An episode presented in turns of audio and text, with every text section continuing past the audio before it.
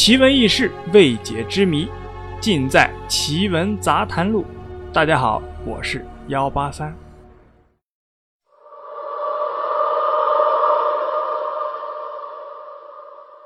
一九八零年十月二十九日下午六点十五分，轰隆一声巨响，北京站及其附近地区的人们啊，同时感到脚下剧烈的颤抖。人们循声望去，只见一股浓烟升腾在北京站的上空，爆炸当场就被炸死一人，九人在送往医院的途中或者是抢救中死亡了，炸伤了八十九人。爆炸中心西南四点五米处啊，仰卧着一具残缺的无名男尸，这名男尸几乎被炸成了一块碎布。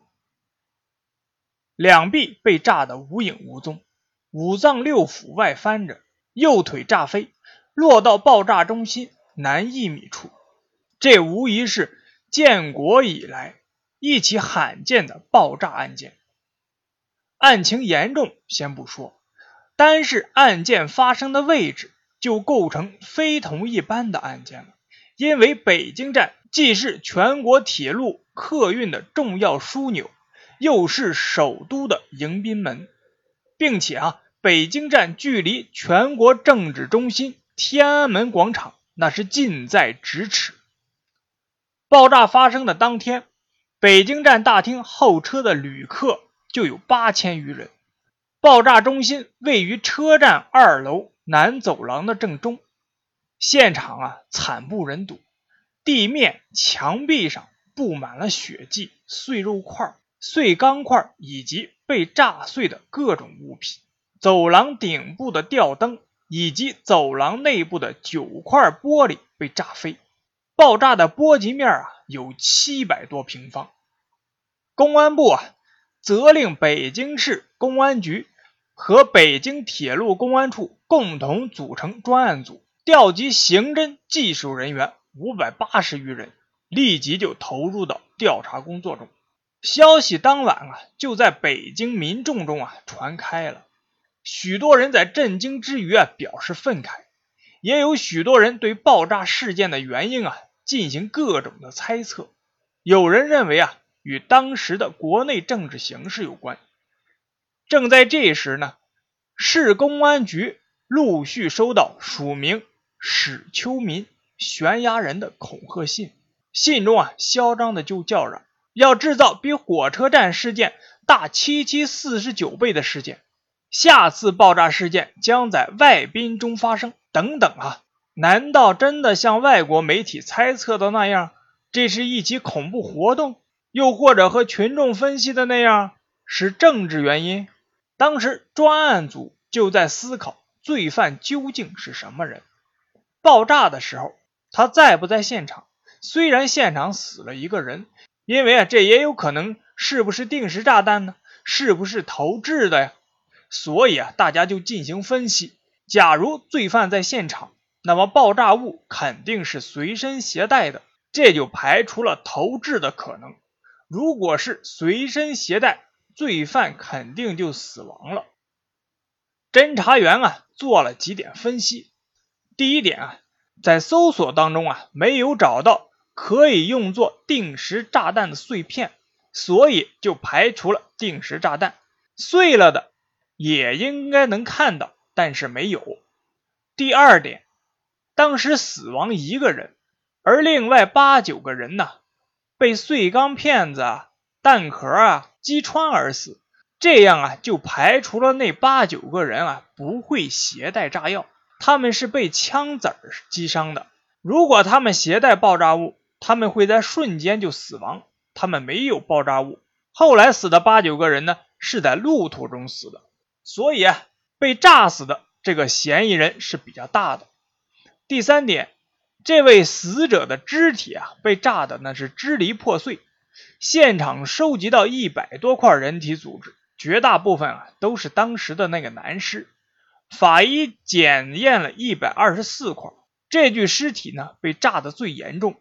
从他这开始炸出去，他是中心，尸体啊有严重冲击波损伤，还有火药熏染的痕迹。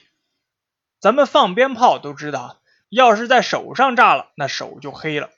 他在身上啊，熏染痕迹很重，说明爆炸点在无名尸的身上，而且他腹部被炸开了。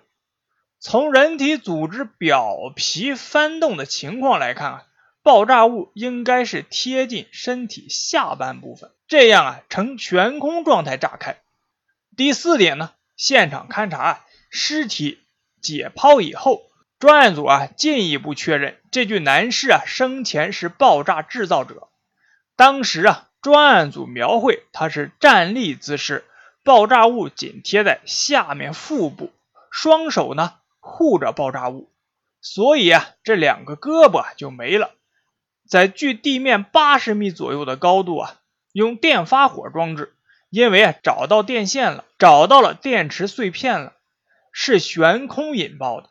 根据死者的衣服啊以及携带的物品啊，除了军用物品外，许多啊都是北京产的，还有那个鞋底上沾有的微量的铁屑。等等啊，这些情况来分析，这个人啊可能是北京地区或者与北京地区有密切联系的人，生前呢可能参过军，现在啊可能在远郊区县的小农场、金属修造厂等等啊这些地方工作。专案组呢决定啊先从北京地区查起，于是啊贴有这个无名死者复原头像的紧急通报啊。广泛下发到北京的厂矿、企业、机关、部队，发动群众啊进行辨认查找。一时间呢，北京各个单位啊线索纷纷汇集到公安部门。还有人看了通报上的头像后啊，要求啊辨认尸体。在十一月二日上午，崇文分局光明西里一名质保积极分子啊就找到了警察。说这个无名尸的头像是他邻居家的孩子，名叫王志刚。这名积极分子啊，还提供啊，十月三十日，也就是北京站爆炸事件发生的第二天，王志刚的工作单位啊，山西省运城拖拉机厂给王家发来了电报。电报全文是这样的：王志刚于十月二十八日私自外出，去向不明，不知是否回家了。这条重要线索啊，就引起了专案组的重视，马上对王志刚的亲属进行了解访问。王志刚的弟弟王志强认定这名男尸的照片就是自己的哥哥王志刚。王志刚呢，三十岁，未婚，北京市人，住在北京崇文区光明西里。一九六八年，王志刚初中毕业后啊，到山西万荣县插队。一九七三年呢，入伍，在铁道兵某部服役。一九七五年呢，复员到山西运城县拖拉机厂当维修工。十一月三日啊，专案组派北京市公安局政治处副处长王少华带领调查组呢，赶赴这个山西运城拖拉机厂调查。调查组在山西运城啊，获取了大量的人证、物证以及书证，从而。认定王志刚就是那具无名男尸，破解了这起爆炸的内幕。王志刚呢，出生在北京一个普通的市民家里，成长环境良好，在学校啊、农村啊、军队啊表现都不错。那么他如何从一个思想道德健康的青年，发展成了一个身体充当炸药、制造爆炸惨案的凶手的呢？是这样，王志刚啊，不甘心永远在山西运城啊那个小小的拖拉机厂啊当一辈子穷工人，三番五次啊要求调回北京工作，厂领导啊因故没有同意他的请求，调回北京的愿望呢也就成了泡影。厂里啊调工资时呢，因为他不安心工作，没有他的份儿。此时啊，他的女朋友又要求与他分手了。生活拮据、情绪极端低落的王志刚啊，与人发生争执，动手啊打了对方。厂里啊又给了他处分。王志刚的朋友和熟人啊都反映，几个月来啊，王志刚的情绪非常悲观。他对朋友说：“，我到这儿来插队啊，是上了当了，到现在连个对象也找不着，也回不了北京。特别是从九月份以来，王志刚啊，经常在夜间啊长吁短叹，并独自的哭泣。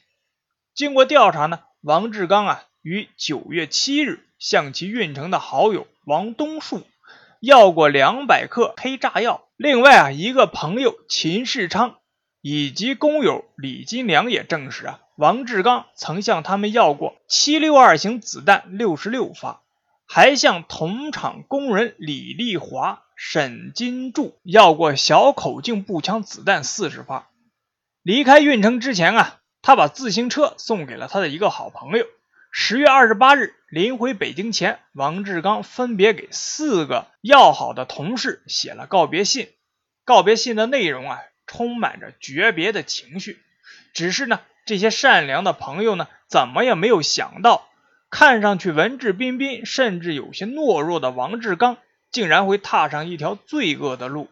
告别信上写道：“啊，我走了，永远的走了。”也别找，找也是白费力气。